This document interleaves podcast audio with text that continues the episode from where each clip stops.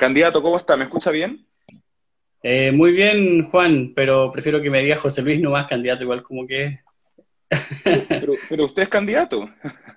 sí, pero es que es como una nomenclatura que ya se ha utilizado tanto en realidad ahora.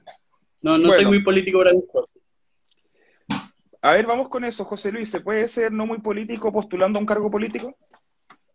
Eh, es cuestionable. O sea, yo mismo me lo cuestiono que cómo llegué aquí pero eh, no me gusta mucho el término política, creo que durante muchos años eso ya se ha eludado demasiado.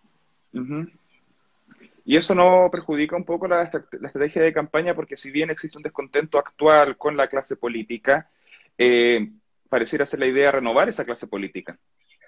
Claro, o sea, uno puede estar disconforme en realidad con la política, con la clase política, con los políticos particularmente, eh, pero eh, uno no tiene que perder la fe en el voto, de la democracia. Eso nunca se debe perder. Siempre tenemos que, pensar en que podemos cambiar las cosas y todas las cosas se cambian a través del voto, principalmente. Perfecto. ¿Tú, ¿Usted tuvo antes participación política, algún cargo, algún cargo de, confianza? ¿Algo por el estilo? Eh, no, Juan Andrés, mira, yo jamás he militado en un partido político. O sea, puedes buscar de los 18 años que en esos años uno se inscribía para votar. Yo fui y me inscribí. Eh, desde esa fecha hasta ahora no he militado jamás en un partido político. Eh, jamás tampoco he ejercido cargos públicos de ningún tipo, ni de, de subrogancia, ni, ni, tampoco tratos de confianza. Trabajo en la empresa privada desde los 10, bueno, en realidad partí trabajando a los 17 años como empaque de supermercado, pasé por cajero, después, y finalmente hace 16 años trabajo en una estación de servicio, en la parte administrativa, administración principalmente. Perfecto. Eh, ¿Cuáles fueron las razones que lo llevaron a ser candidato? Eh, mira, eh, la verdad es que fue una decisión de última hora. ¿En qué sentido? En que tengo la manía, desde que tengo 18 años, como te digo yo, que, me inscribí para votar. Eso ya denota ya una, un interés por esto. Eh, y he visto cómo durante todos estos años la clase política se ha ido degradando a tal punto de que no me siento representado por nadie. Entonces llegué a diciembre, consiguiendo todo lo que significó el proceso desde su partida, y llegué el 27 de diciembre, perfecto lo recuerdo, un 27 de diciembre, eh, justo un día domingo, que iba a compartir familia para el campo y me fui con la idea de la mañana, porque estoy viendo los programas, y yo decía, mm. escucha, he analizado todos los constituyentes que están, eh, hay varios políticos, hay muy pocos independientes, y estuve todo el día, la verdad, cuestionándome dentro de mis actividades, de mi actividad diaria ese día de ir al campo, disfrutar con la familia, estuve todo el tiempo así cuestionándome, ¿lo hago o no lo hago? ¿Lo hago o no lo hago? Y llegó el 27 de diciembre a las 11 de la noche y dije ya, vamos a dar el paso y vamos a ver qué tal me da, me va. Pues. Sí, esa, esa es mi, mi, mi, intención es eh, buscar la representatividad en personas que no se sienten representadas por los que actualmente están. ¿Y por qué toma parte de esta lista de independientes y no de la otra? Porque actualmente la región de Aysén cuenta con dos listas de independientes. Correcto. Eh, principalmente, mira, por un tema de, eh, análisis de las figuras de, de, la otra lista, yo no calzaba en esa lista. ¿Por qué? Eh, porque no, no me siguen los ideales. si tú sigues el tema de Aysén, tu problema y mi problema, eh, claro, se unió la región de Aysén, pero tú sumas y restas y al final no fue mucho lo que se logró. Viéndolo desde mi perspectiva personal de, ciudadano normal de la ciudad de Guayaquil. Em, y habían rostros ahí que habían estado en eso, que, que, fueron partícipes de esa mesa de trabajo que finalmente se dio en el gobierno y que finalmente se diluyó en nada. O sea, más allá de, sacar a Iván Fuentes como diputado, em, la zona franca, que han pasado cuántos años y todavía no, no hay nada. Todos los años sacan fotos en el sitio y te dicen, aquí va a estar la zona franca, y ahí quedamos. Y todos los años lo mismo. Entonces, como te digo, no me representaba ese, ese movimiento. Y finalmente conseguí a última hora igual, el día 11 conformamos la lista Patagonia Somos Todos, con gente que, eh, todos independientes, eh, algunos con ex militancia, que es el caso de Macarena y el caso de Rolando, y eh, Dina también y mm, Claudio, que no, forman, no formaron nunca como parte de partidos políticos. Perfecto. El, ¿Cómo se representa a los que no, según usted, se sienten representados? Más que nada, eh, ¿cómo los represento yo? Tratando de, acercar la política a ellos. Tú, por ejemplo, bueno, dentro de, lo que yo he hecho en mi vida, Eh, hubo un tiempo en que fui dirigente social, ya, más o menos tres años. Eh, trabajé con grandes personas y logramos, eh, entre todos, los dirigentes de esa época, entre llantos literales, llantos adentro de un auto, logramos sacar un proyecto de 409 viviendas, ¿ya? Para la ciudad de Coyhaique, que era el proyecto más grande que, que se realizó en ese entonces. Y también en ese tiempo tú ves cosas importantes, o sea, ves el tema del hacinamiento, ves el tema de abuelitos que viven en condiciones eh, deplorables. O sea, yo, siempre he sido como la clase trabaja, la típica clase trabajadora que tiene sus cositas, ¿cachai? Que, que tiene tus cosas y tú ves las otras realidades que no, ves que no ves en tu vida normal, porque tú tienes que visitar a la gente en sus viviendas. Y ves a ese abuelito en el total abandono, viviendo en casas que son de vigas de madera y forradas por fuera con cholguán y afuera, no sé, pues 30 centímetros de nieve, 40 centímetros de nieve, y tú los ves y dices, ¿y, dónde estamos? O sea, ¿dónde están los políticos que, van a tu casa, te golpean la puerta, eh, y después de ser elegidos simplemente no están? No están. ¿Y, y cómo, cómo, tratas de llevar las cosas a esos abuelitos? Me acuerdo que nosotros, dentro de todo, no era nuestra responsabilidad, siempre lo he dicho y siempre se lo planteamos a la gente nosotros estamos acá por sus viviendas, igual nos desviamos un poco, tratamos de, ayudar de otra forma a las personas de nuestro comité. Eh, como te digo, también eh, ves el tema del hacinamiento. Eh, mucha gente que realmente vive, viven muchas personas en muy pocos metros cuadrados, con muy pocos servicios. Y todo eso te va dejando herida en el alma. Te va dejando una herida en el alma que tú quieres complementar. Tú quieres, en, en mi caso, estoy aquí porque quiero tratar de acercar la constitución a la gente, a ese tipo de gente a ese tipo de gente, la gente usted, usted busca solucionar los problemas que ha mencionado. Problemas más que nada de, la gente que tú ves a diario a través de la Constitución. ¿Cómo se mejora esto? sí, eso le quería preguntar, ¿Ah? porque lo que, lo que ha mencionado parece no sonar a materia constitucional, sino que a materia de ley. Correcto. Lamentablemente, mira, si tú ves a los políticos de hoy día, no están haciendo la pega. Si tú ves, en ese caso particular del Senama, o sea, perdón, de este adulto mayor, tú lo ves al Senama ahí. O sea, el Estado, el Estado no está no está haciendo su rol, no estás llevando la ayuda, no estás llevando lo que te exige la Constitución a través de lo que tenemos hoy en día, que realmente nadie, respeta, que es el tema de la probidad, ¿ya? No está llevando a cabo su labor, en todo sentido, y esto no, esto no, pasa por el presidente de la República, no pasa por los ministros, no pasa eh, por, por, no sé, pasa en realidad hasta el último funcionario de los estamentos del Estado, que no son capaces de visualizar esto. ¿Y pasa por la Constitución eso? Eh, pasa por la Constitución en el sentido de que la probidad llama a todos a ser eh, honestos, a realizar de mejor forma su trabajo, pero no lo hacen. pero, eso, pero eso garantiza de que las personas posteriormente nombradas, luego de que se apruebe una nueva Constitución donde se garantice la probidad, como usted menciona, va a mejorar eso. Si somos fuertes en lo que queremos plantear, y estampar en la Constitución, sí se puede llegar a eso. Sí se puede llegar a eso. ¿Por qué? Porque tiene que ver un poco más con el nombramiento de cargo. Mira, pasa, pasa desde la Constitución, que va a través de leyes, ¿cierto? Va a través es, es, toda una cadena, es toda una cadena. Y la intención es que esa cadena, ese macro, tiene que llegar a estas personas. Y esas son las personas que, que están molestas con el sistema. Son esas personas.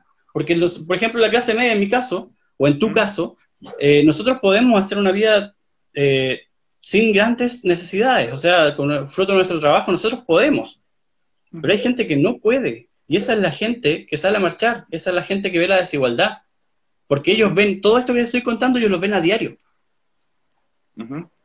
Vamos entonces a las propuestas principales. Esta pregunta se la hago a todos los candidatos que participan en estos live. ¿Cuáles son sus tres propuestas principales para el debate constitucional?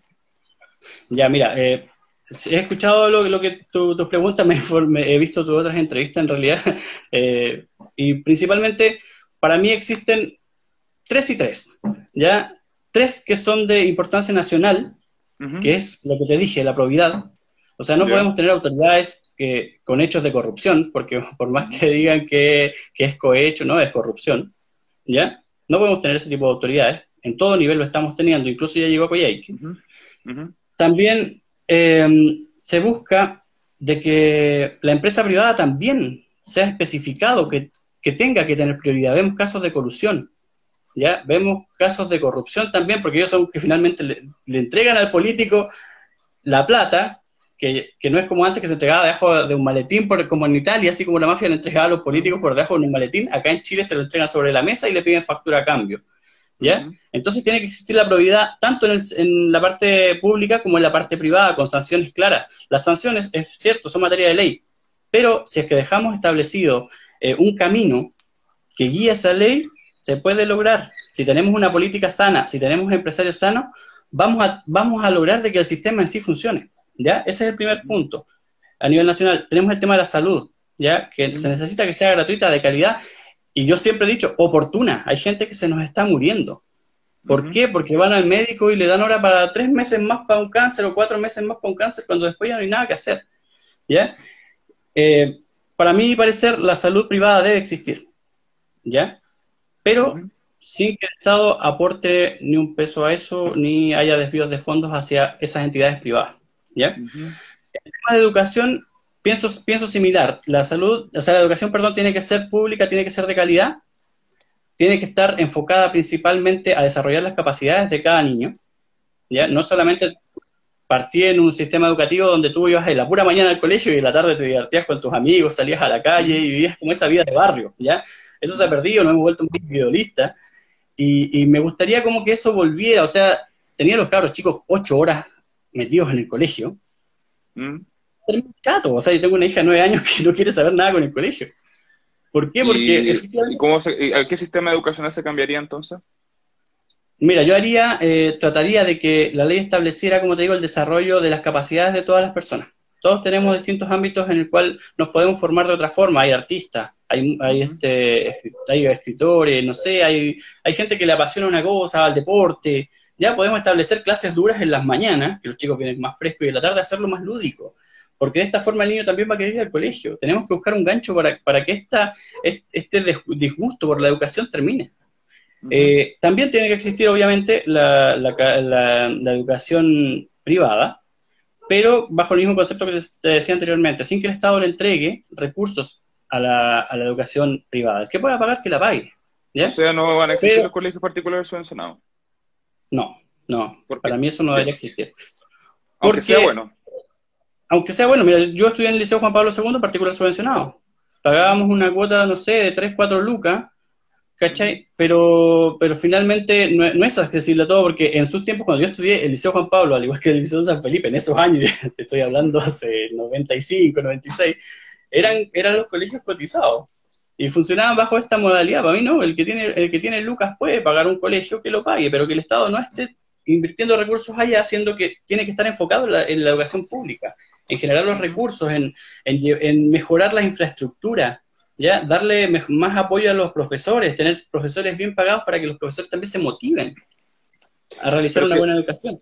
Pero en el contexto de la región de Aysén, por ejemplo, que es el distrito del cual tú buscas representar, han existido distintos intentos de colegios privados, actualmente creo que existe uno, y a la larga eh, fracasan, porque si bien puede existir gente con muchos recursos, no existe la cantidad de gente con altos recursos para poder mantenerlo. Entonces la opción más cercana sería el particular subvencionado. En la eventualidad de que esos particulares subvencionados entreguen quizás más enfoque no sé, eh, religioso, cultural, deportivo, da lo mismo, los padres podrían optar a esa, a esa opción, pero sin eso, sin los particulares subvencionados no se podría. Sí, como te digo, pero es que ahí tú eh, topas también con el lucro, que hay colegios particulares subvencionados que juegan con el lucro. ¿Y no se puede sancionar eso? Es que sancionar, ¿para qué vamos a estar persiguiendo si sancionar si podemos en realidad tomar las riendas del asunto y hacer que la educación pública mejore? ¿Ya? Desviar esos recursos, porque al final tú dices sanción. Hoy en día tenemos políticos tan ineficientes que, están preocupados de intereses personales y que no se dedican de, hacer su trabajo de fiscalizar. Y como te decía, eh, luego, los otros tres puntos que te quería mencionar, porque como te dije, son a nivel nacional, los tres puntos regionales, para mí es primordial nacionalizar los recursos. En nuestro caso en particular... ¿Cuál, perdón? no escuché. Nacionalizar los recursos naturales. En especial en nuestro caso, el agua. Eh, ¿Y cómo, cómo, se funciona esto? Eh, el agua tiene que, su principal función debe ser siempre estar focalizada al tema de mm, al tema del consumo humano. Eso tiene que ser la base de todo. ¿Ya? No alterar los cursos y desarrollar también y permitir a las comunidades que se desarrollen a través de este recurso natural. Eh, evitar proyectos, megaproyectos como el que fue Hidralcen, pero sí tratar de hacer generación local, generación a través de las comunidades, con centrales de paso más, más pequeñas, o sea, llevar a eso, llevar a que las comunidades se empoderen a través del recurso nacionalizado del agua, ¿ya? Y evitar, como te digo, proyectos como Hidroicen. El segundo punto importante dentro de mis temáticas es la descentralización, ¿ya? Hoy en día tenemos la figura del gobernador regional, pero la verdad es que le dieron muy pocas facultades, o sea, muy pocas. Es como, es como que tiraron unas miguitas y dijeron ya ahí para que la gente ya elijan al gobernador, pero vamos a dejar delegados, vamos a dejar delegados presidenciales que en realidad ellos, colocan a los seremis y todo. Entonces tenemos dos opciones, o le damos la posibilidad al gobernador de eh, poder nombrar a los seremis, o también le damos al gobernador las facultades efectivas para que pueda fiscalizar cada uno de los servicios. Dentro, como te digo yo, de lo macro a lo micro, dentro de los problemas que teníamos en el comité era simplemente que las personas llegaban y, los mandaban para la casa o falta este papel. Hoy estamos en un gobierno, estamos en una época digital donde no tiene ni un sentido que te manden al registro civil, siendo que el mismo funcionario ahí o, puede haber un tótem de atención que, llegue y te diga, aquí saco mi, mi papel, ya estamos listos, hagamos esto más rápido. Y esas funciones de fiscalización de que esto se haga bien tiene que pasar por un gobernador regional, que con lo cual podemos también descentralizar. También es importante que cada uno de nosotros, por ejemplo, eh, nosotros llegamos, elegimos diputados, elegimos senadores, ¿ya? ¿Y qué pasa? No sabemos qué hacen. Ellos llegan y dicen, no, voté tal ley, pero no dicen las otras leyes que iban en beneficio de la comunidad y no votaron. O sea, también está todo en transparencia. ¿Ah? Está todo en transparencia. Sí, pero una persona común y corriente para que llegue a transparencia es muy difícil. Es muy difícil para que esta información sea pública. Pero eso, significa, eso significaría entonces hacer un proyecto de ley o una, o una ley para que sea más fácil el acceso. No sé si eso es materia constitucional, el acceso como tal a esa información, ya que está, está completa. De hecho, yo reviso el portal de transparencia casi todos los días. Como te digo, el, la figura del gobernador regional también tiene que buscar eso, transparentar el proceso. Y como te decía anteriormente, de eso depende la descentralización también, de la figura del gobernador regional. Ahora, el último tema a nivel local, regional, es la conectividad. Ese es un tema que realmente es importante en la región, muy importante y muy necesario. ¿Ya? Por ejemplo, te comento, yo me separé con hace tres años y tengo que ir frecuentemente a Valdivia a ver a mi hija. ¿Ya? Con la pandemia, yo siempre pescaba mi auto, me iba por Argentina, ya. Llegaba a Valdivia, la traía. Por la pandemia, jodí, no puedo ir por allá. Los vuelos, si tú lo compras, no sé, como con esto de la pandemia te levantabas la cuarentena, tú llegabas y tomabas un avión, no sé, 150 mil pesos. Y de vuelta para mí, más los días, ¿cierto? Lo que significa que después la tengo que ir a dejar. Y la única opción que me queda es el auto, pero para irte en auto, tú para llegar, para cruzar de la décima región en realidad hacia el norte, tienes que tomar barcaza. Una por día en tiempos de pandemia, dos barcazas en tiempo de verano normal. Y hacia el sur tenemos el mismo problema, ¿ya?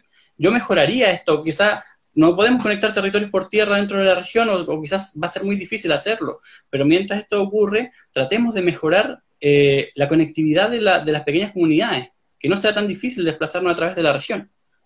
Entonces, esos, tres puntos son para mí importantes dentro del, tema local regional. Le, pregunto de nuevo respecto a ese punto, eh, a ese último punto.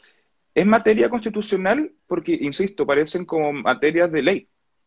Asegurar una conectividad, sí. Hoy en día no está, estipulado en la Constitución.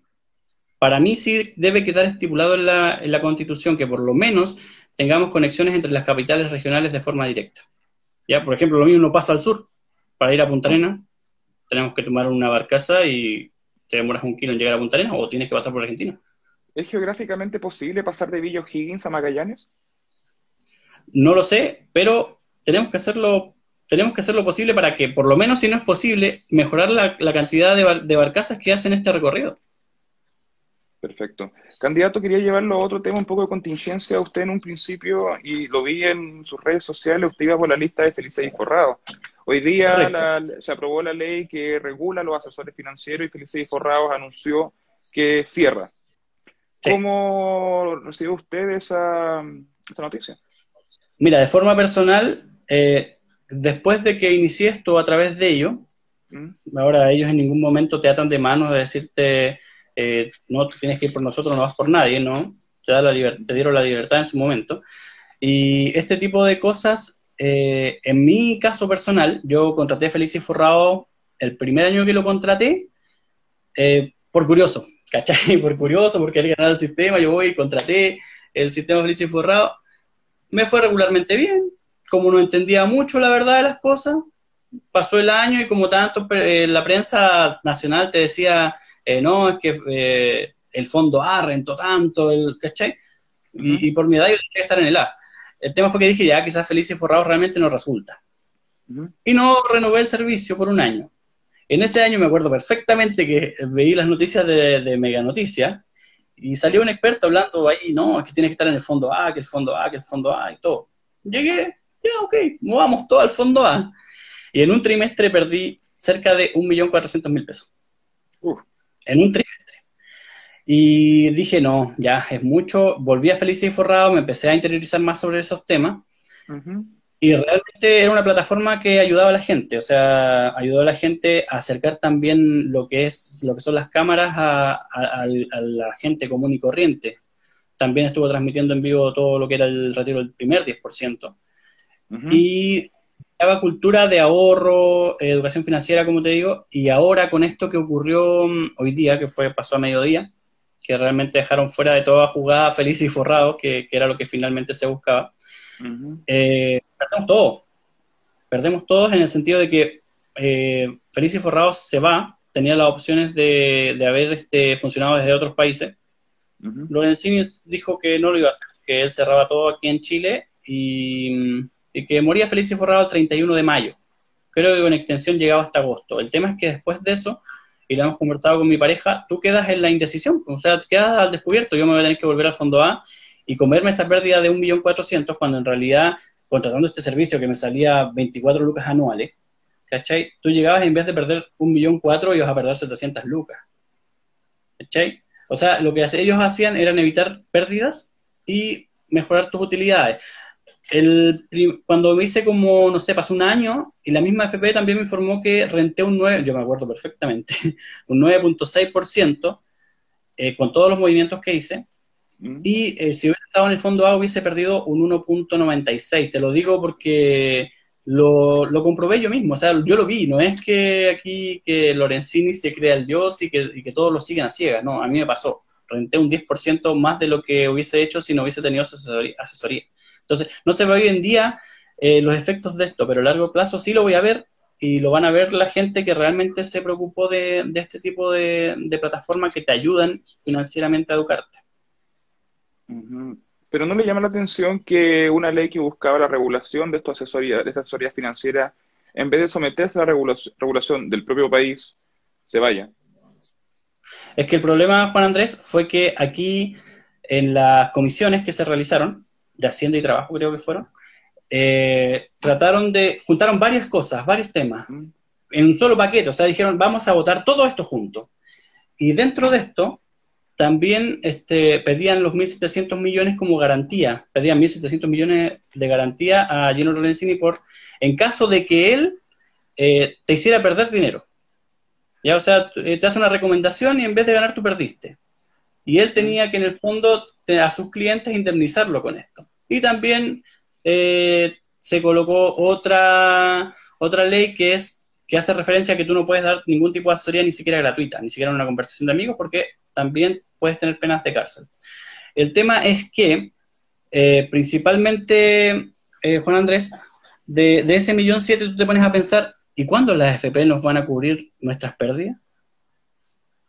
Y de hecho fue lo que mm, de hecho fue lo que planteó desde que estaba el gobierno de Michelle Bachelet, ¿ya?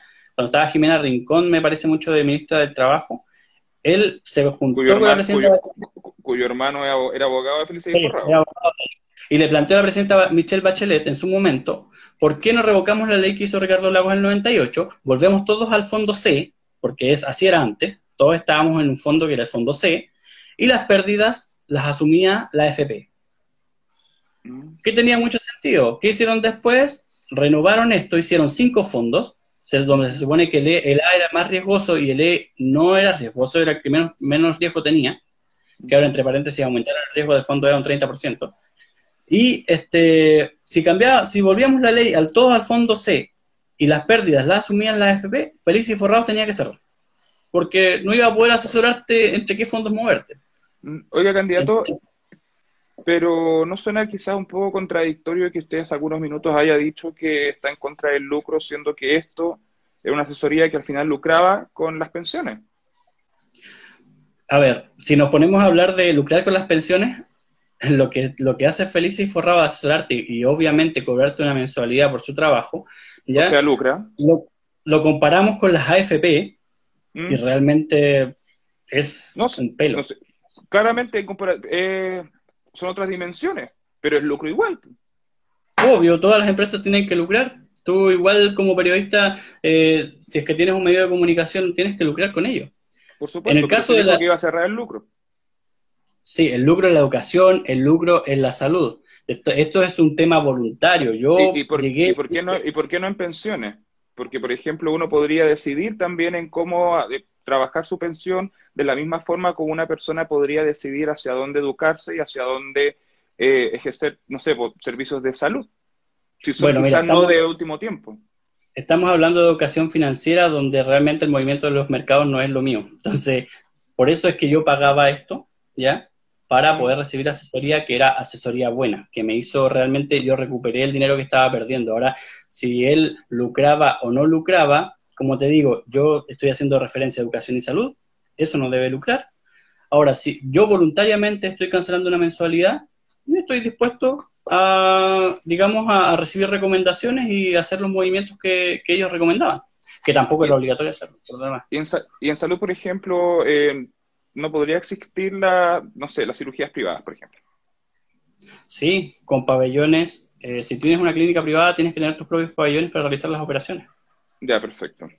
Pero eso sería lucro con la salud. El que pueda pagar, que lo haga. Lo que yo te dije. Lo que se quiera pero, pero, usted dijo que no había que haber lucro en la salud.